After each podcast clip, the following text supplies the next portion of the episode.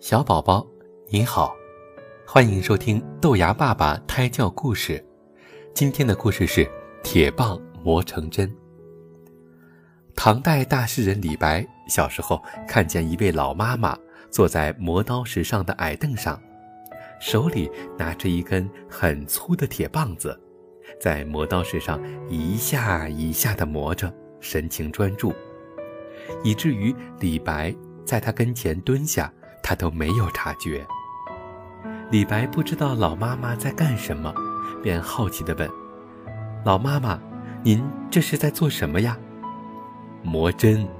老妈妈头也没抬，简单的回答了李白，依然认真地磨着手里的铁棒。磨针，李白觉得很不明白，老妈妈手里明明是一根粗铁棒，怎么能是针呢？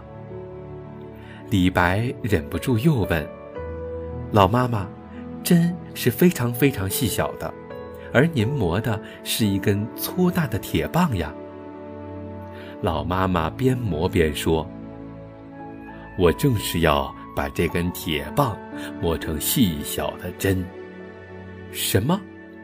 李白有些意想不到，他脱口而出：“这么粗大的铁棒能磨成针吗？”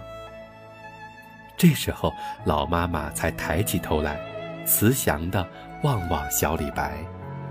是的，铁棒子又粗又大，要把它磨成针，是很困难的。可是我每天不停地磨呀磨，总有一天，我会把它磨成针的。孩子，只要功夫下得深，铁棒也能磨成针呢。